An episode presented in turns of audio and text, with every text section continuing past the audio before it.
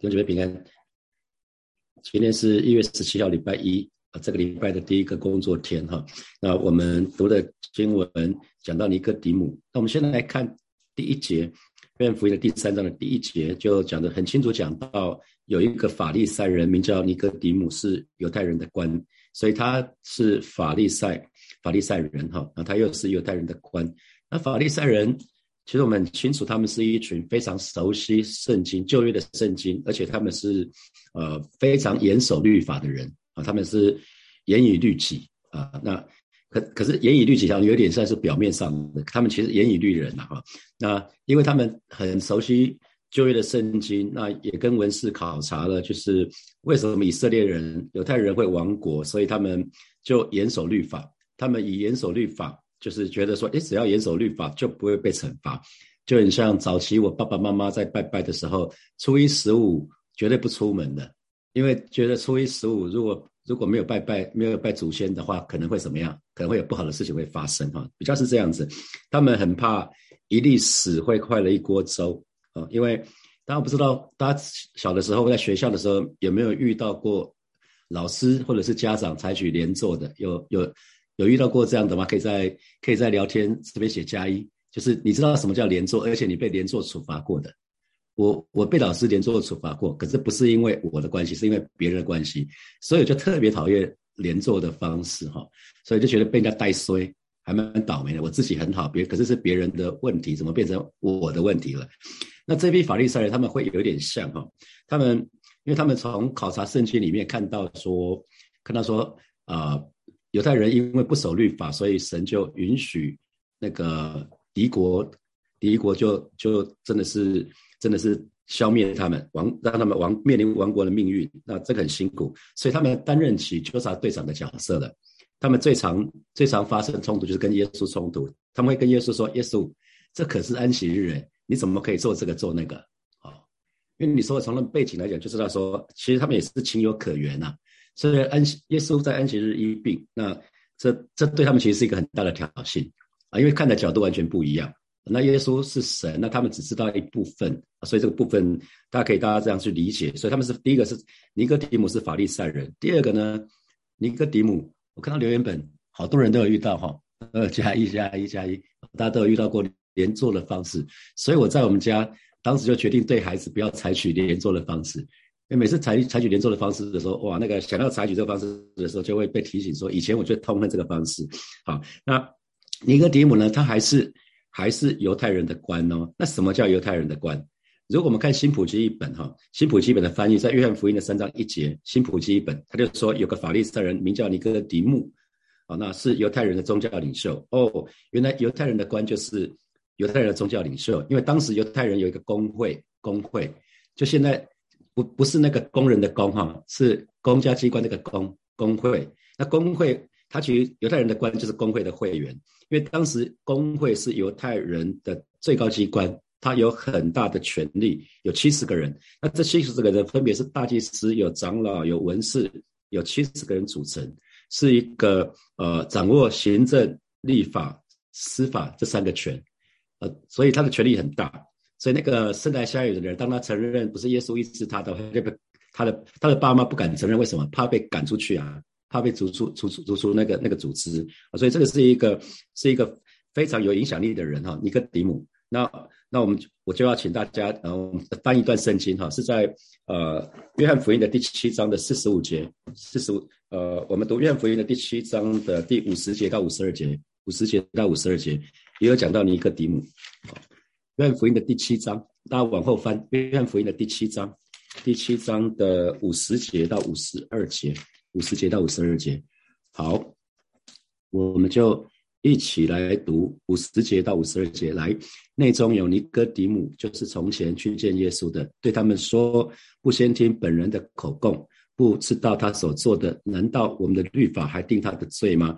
他们回答说：“你也出于加利利吗？你且去查考，就可知道加利利没有出过先知。”啊，这是啊，尼哥底母后来跟后来在啊，你看这个圣经的七章的约翰福音七章的四十五五节是差异，差异就回到祭司长跟法利赛人那里，他们对差异说：“你们为什么没有带耶稣来呢？差役回答说：从来没有像耶稣这样说话的。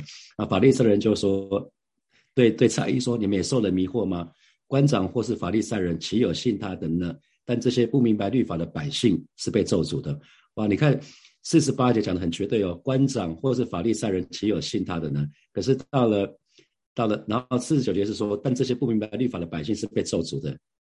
在四十八节跟四十九节这样的情况之下，五十节尼哥底母很勇敢哦，就是从前去见耶稣的，对他们说：不先听本人的口供，不知道他所做的事，难道我们的律法还定他的罪吗？啊，那他们就回答说：你也是出于加利利吗？你且去查考，就可知道加利利没有出过先知。所以尼哥底母的确是替耶稣啊，已经替耶稣站出来了，可是站出来没有多久就收回去了。啊，那可是因为你正因为尼哥底母在。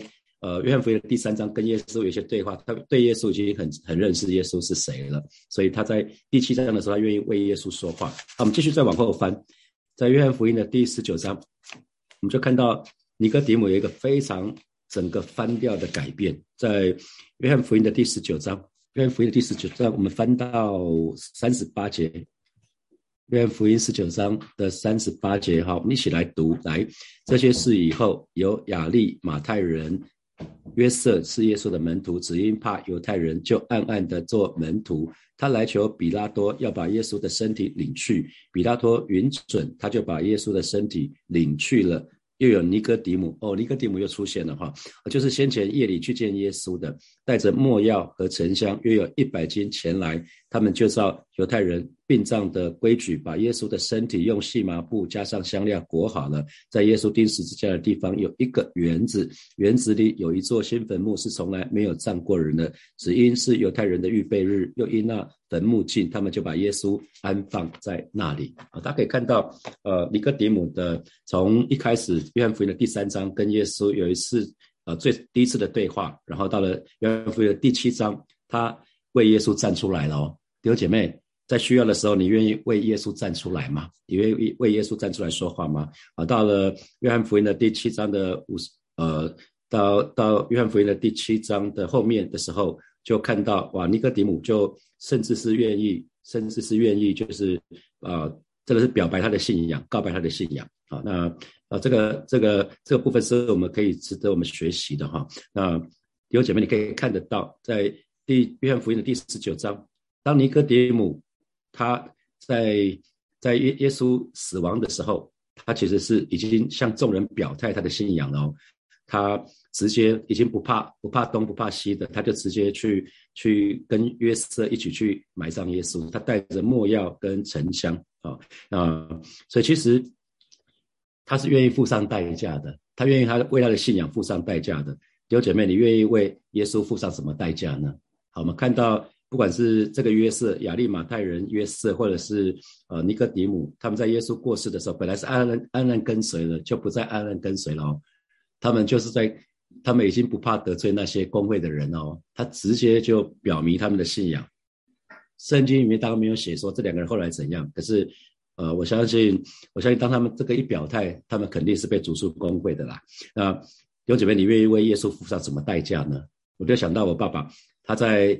移民到加拿大之后，他那时候已经受洗了。他他就跟他们牧师说，呃，每一次只要教会有人受洗，他就会请他们吃午餐，然后就为他们拍照。那个时候没有数位相机，就是用还是用那个相机的时代，他就他就帮他们拍照，然后会洗照片给他们。那请受洗的还有他们的 family 就一起吃饭。这是我爸在加拿大的服饰，他没有当小组长，他也没有什么当敬拜啊，可是他就很忠心的做这个服饰。一直到他回到台湾，二零二零一零年回到台湾啊，跟我们住在一起啊。那我知道他也每一天为教会祷告，每一天为他们教会祷告。我知道教会有一个代祷团队，他们每一天为教会祷告，每一天为牧者祷告。那我也知道当中很多人是代祷者，也是每一天为教会祷告，为每一天为牧者祷告，这都是付上很大的代价哦。所以特特别要谢谢大家。好，那继续看下去，在约翰福音的第三章的第二节。这个人夜里来见耶稣，有姐妹，你可以想想看，尼哥底母要来找耶稣，他是不是来找茬的？法利赛人每次来找耶稣都是找茬的哈，这个人不是哈，尼哥底母不是。那他他他来找耶稣的时间是夜间，夜间很特别哈。为什么尼哥底母要选在晚上来拜访耶稣？是因为他很低调吗？大概不是哈，是因为他的身份很特别，因为他是工会，他是工会的领袖，所以他不想被人看见。因为如果被人看见的话，其他工会人士会怎么样？当然会质问呐，当然就会就会质问呐。因为大家知道人言可畏哈，人有非常强的从众性，这就是群众压力啊。在群众压力之之下，有的时候我们就不大容易是在做自己。可是我们又看到尼哥底姆他第一个称呼，你看在第二节，这人夜里来接耶稣说拉比，他称呼耶稣是拉比，这是老师的尊称，因为呃犹太人的那个老师也是。呃，比较有地位的也是被尊称为拉比，拉比。可是他来找耶稣，不是因为耶稣是拉比哦。后面讲到关键字的，他说：“我们知道你是由神那里来做师傅的，师傅这么多，可他看到耶稣跟别人不一样的是，耶稣你是从神那里来做师傅的。他们当时其实很多拉比，不是不是很少，可是他看到耶稣很明显跟其他的拉比不一样。他说：因为你所行的神迹，如果没有神的同在，无人能行。”这个是尼哥底母之所以来找耶稣的原因。他身边不是没有拉比，他身边有拉比，可是跟正因为身边的拉比很明显跟耶稣不一样，所以他就对耶稣有极大的兴趣。他知道耶稣所行的那些神迹，如果没有神的话，没有人能够做。换句话说，他身旁的那些拉比都只能说不能做，好，是很不一样的啊。所以他就为，所以为什么尼哥底母来找耶稣？他确实是对现状失望。因为那边那边的拉比，他可以做很多的教导，可是没有让他更爱神啊。那些拉比可以讲很多的圣经知识，可是呢，他对他想要找的答案找不到。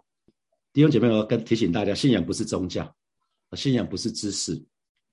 我一再讲，一再讲，信仰是关系，信仰是我们跟神的关系。那信仰是我们的经历啊，所以我们说门徒训练就是认识神、爱神跟服侍神。那个认识神包括。经历，包括更深的经历神，巴不得二零二二年每位神的儿女都可以更多的认识神，可以更深的经历神啊。那你看到他继续说，他继续说啊，其实尼哥底姆他看到神迹背后的神哦，看到神迹背后的神呢，所以我我们一直讲说，神迹的目的是让我们认识神迹背后的那位神是又真又活的神，不是寻求更多的神迹，神迹是跟着来的啊，在。在信的人必有神迹，其实跟着我们嘛。圣经里面是这么说的：在信的人必有神迹，其实跟着我们。所以从来不是去追神迹骑士，就很像有个人说，狗在狗会追自己的尾巴，狗追自己的尾巴的时候，就一直一直团团转啊，什么也追不到。哦，所以我们更不用去追神迹。是在信的人凡事都能，在信的人必有神迹，其实跟着我们。神迹其实会跟着我们。当我们全心的相信的时候，神迹就会发生啊。所以。所以尼哥底姆他这个人也很特别，他看得出来耶稣有神的同在，耶稣很明显跟其他的拉比不一样。那为什么这个这么重要？因为中间他们经历了一个我们说是四百多年的黑暗期。因为从先最后一个先知是马拉基，马拉基书，这圣经的最后一卷，旧约圣经的最后一卷书卷叫马拉基书。马拉马拉基先知大概是主前的四百多年的事情。那一直到耶稣或者施洗约翰，这中间足足有四百多年的。黑暗期这一段期间没有任何神的话语、神的启示，所以大家都闷慌了啊！大家都闷慌了。那那沉沉默四百年以后呢？先是施洗约翰，可施洗约翰只做两件事情啊，他只是传道跟为人施洗。传道最主要的信息就是你们你们应当悔改啊！这是施洗约翰传的信息，是非常简单，你们应当悔改。然后他为人施洗。那可是接下来是耶稣，那可是耶稣明很明显跟其他人不一样。耶稣不只是教，耶稣行的神迹，他的行的神迹就是带着神的权柄，带着神的权柄。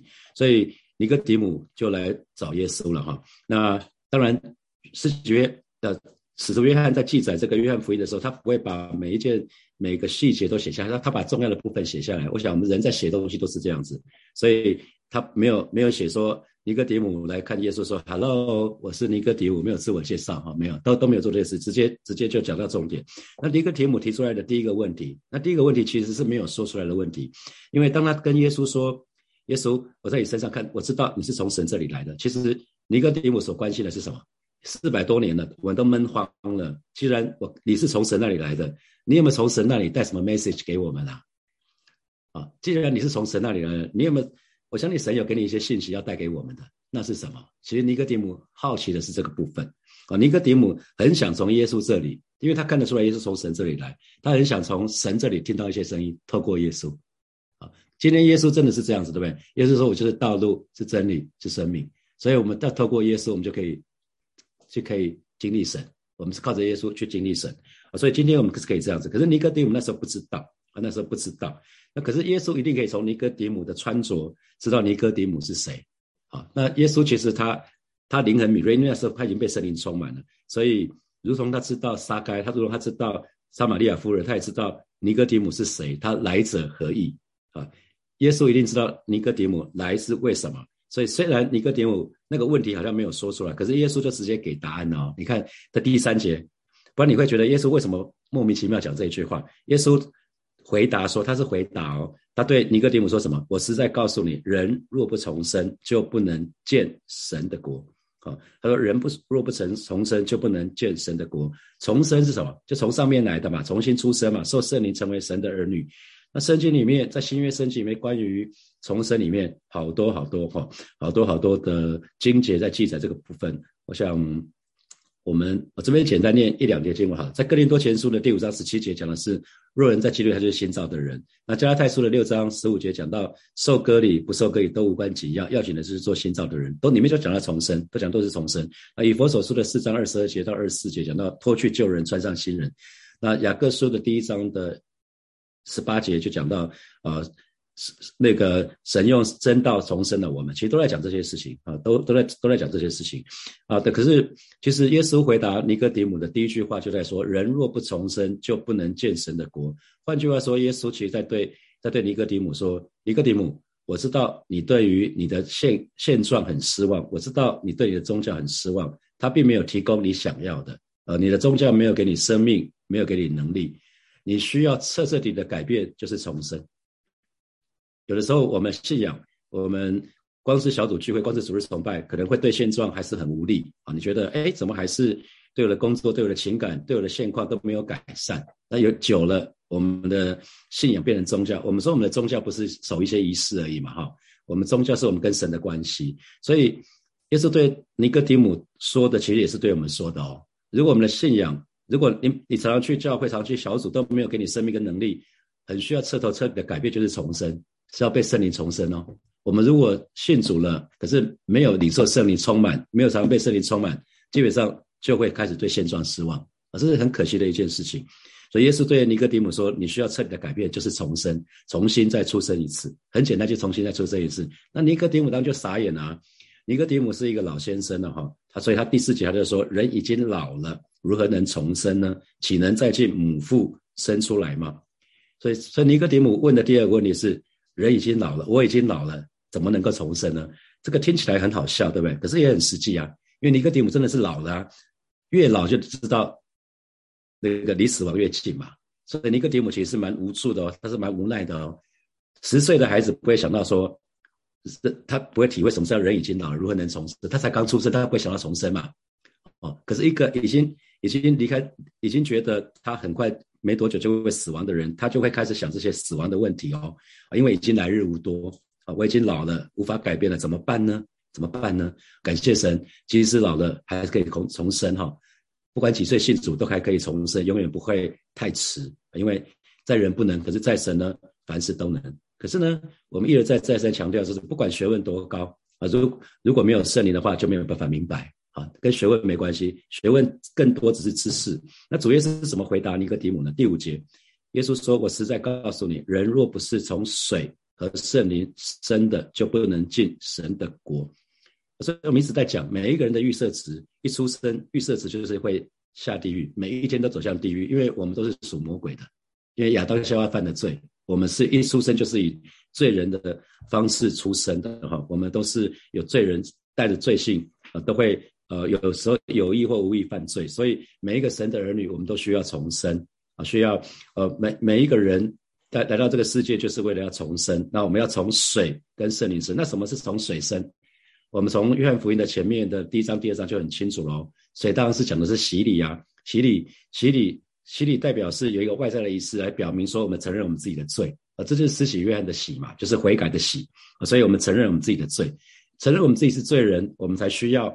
我们需要，我才知道，才会告白说：“耶稣，我需要你。”罪人才需要耶稣啊。所以我们在相信耶稣之前，为什么会带弟兄姐妹先承认自己的罪，在还没有信主之前的罪，然后向神认认罪悔改，然后宣告我们相信耶稣。那这个时候呢，我们就可以接受耶稣成为我们生命的救主，还有我们生命的主。那当我们这样做的时候，我们在上上礼拜的陈根就说，当我们这样做的时候呢，我们就领受圣灵的喜。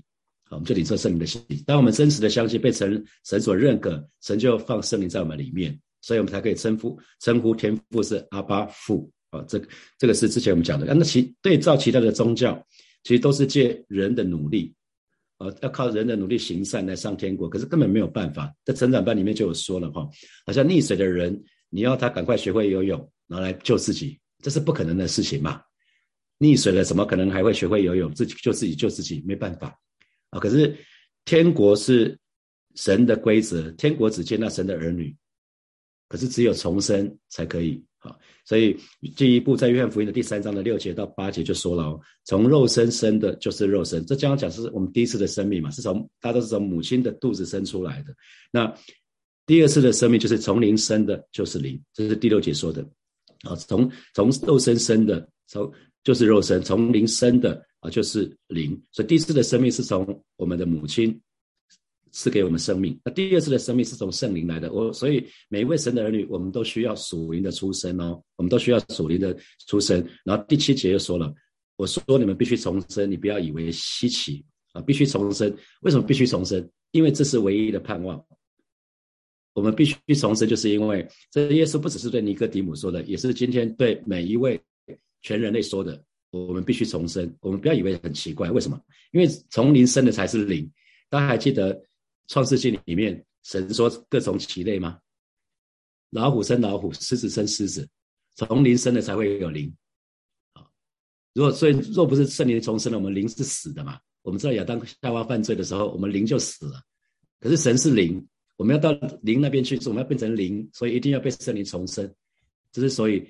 这个约翰福音这边讲的很精彩，就是我们一定要很清楚，重生就是这是我们唯一的盼望，人类唯一的盼望就是要重生。为那人的智慧太有限了，人的智慧实在是太有限了，以至于啊，耶稣又对尼哥底母说了第八节：风随意吹动，你听得见风的声音，却不知道从哪哪里来，往哪里去。同样的，你也无法解释人怎么从圣灵而生，因为其实我们连风从哪里来，风要吹到哪边去，我们都不知道嘛，是吧？我们都不知道啊，那么我们究竟什么从圣灵而生？这很难讲得很清楚啊，就很像我们讲三位一体的神，我们的确很难讲得很清楚。我们只是尽力去解释它。那那要怎么办呢？我们要凭着信心接受就好了。好，有些事情我们就是凭着信心。你要你可能要说，那牧师，那可不可以告诉我，我们从圣灵重生到底怎么出生法？好，你可能有些事情没办法讲到这么细啊。你妈妈出生的时候，突然。通常现在很多弟兄就拿着 video 在那边拍啊，拍 baby 出生的样子。可是从圣灵生，我没有办法这样子啊。我没有告诉你说，你可以拿个拿个相机，受洗的时候在旁边就看到一个什么？不会，我们没有办法看到。我们就是我们就是没有办法解释。耶稣都明讲了啊，你也无法解释人怎么从圣灵而生。我们必须要凭着信心相信跟接受就好了。好，呃，接下来我们有一些时间来啊，让大家默想一下。那请问你每天读经是为了得着知识，还是生命可以得着改变？每天每天你读经，你是想要得到自在生命，可以得到改变。一开始尼哥底母来到耶稣这里，他真的想要得着资讯哦，不是生命的改变。他一开始没有想这么多，好，他并不是想要生命的改变。那可是耶稣更在乎的是我们生命的改变。好，第二个是信仰，不是宗教，更不是知识，是关系，是经历。你认同吗？好，好，第三，你愿意为耶稣付上什么代价？我刚刚提到了。在第七章的时候，约翰福音第七章的时候，耶那个尼哥底母为耶稣站起来，为耶稣为耶稣 defense，然后到了第十九节的时候，他真的是在众人面前告白他的信仰，他是跟随耶稣的门徒，所以他也不再怕别人的眼光了。那有姐妹，你愿意为耶稣付上什么代价？好，我们有七分钟的时间来默想一下，到五十五分的时候我们再回来，然后我们就一起来祷告。如果已经受洗信主了啊，跟我一样。那我们就一起来跟神献上我们的感恩，谢谢谢谢耶稣赐给我们的新的生命，是一个属灵的生命，是一个大有盼望的生命，是一个不一样的生命。我们就一起开口向神献上我们的感恩跟赞美，我们开口来祷告。啊，耶稣，谢谢你，谢谢你，让我们可以在灵里面重生。谢谢你，这是一个新的生命，这是一个不一样的生命，这是一个大有盼望、大有能力的生命。带领每一个神的儿女，每一天、每一天都被生命充满，以至于我们生命可以不再一样。哦，是的，所以说，让我们不是只是单单的信主，乃是主啊，每一天。每一天，你的圣灵充满浇灌在每一位神的儿女的身上，以至于我们的生命有喜乐，我们生命有平安，我们生命有自由，我们生命有释放。哦，是的，主啊，谢谢你。我们的信仰不是知识，主要让我们信仰不停的在知识，乃是更多、更多的看见，这更多的看见主你的话语，要充满我们的思想，让我们的生命可以不再一样。哦，谢谢主耶稣，赞美主耶稣，哈利路亚，哈利路亚。我们继续来祷告，我们为。为在二零二二年，我们每一天我们跟神的关系都非常的亲近来祷告，也为在二零二二年我们自己可以更多的扎根在神的话语。更重要的是，我们可以更深的经历神啊，跟经历神的各样属性，我们一起开口为自己来祷告。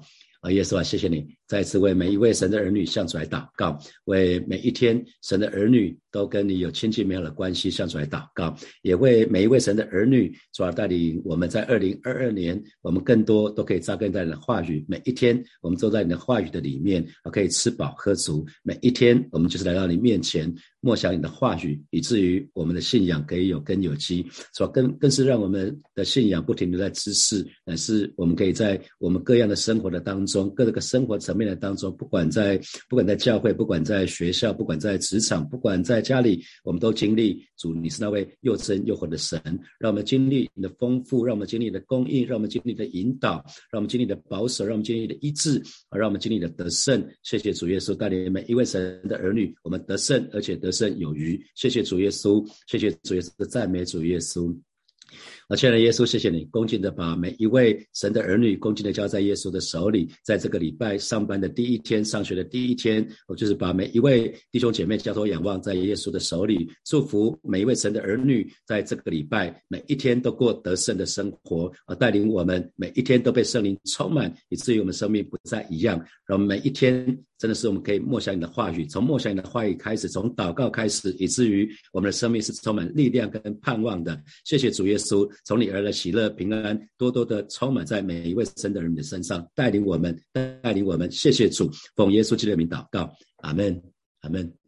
我祝福大家这一周，这一周不管是上班，不管是上学，不管在家里，都可以领受神的恩惠。好祝福大家，我们明天见。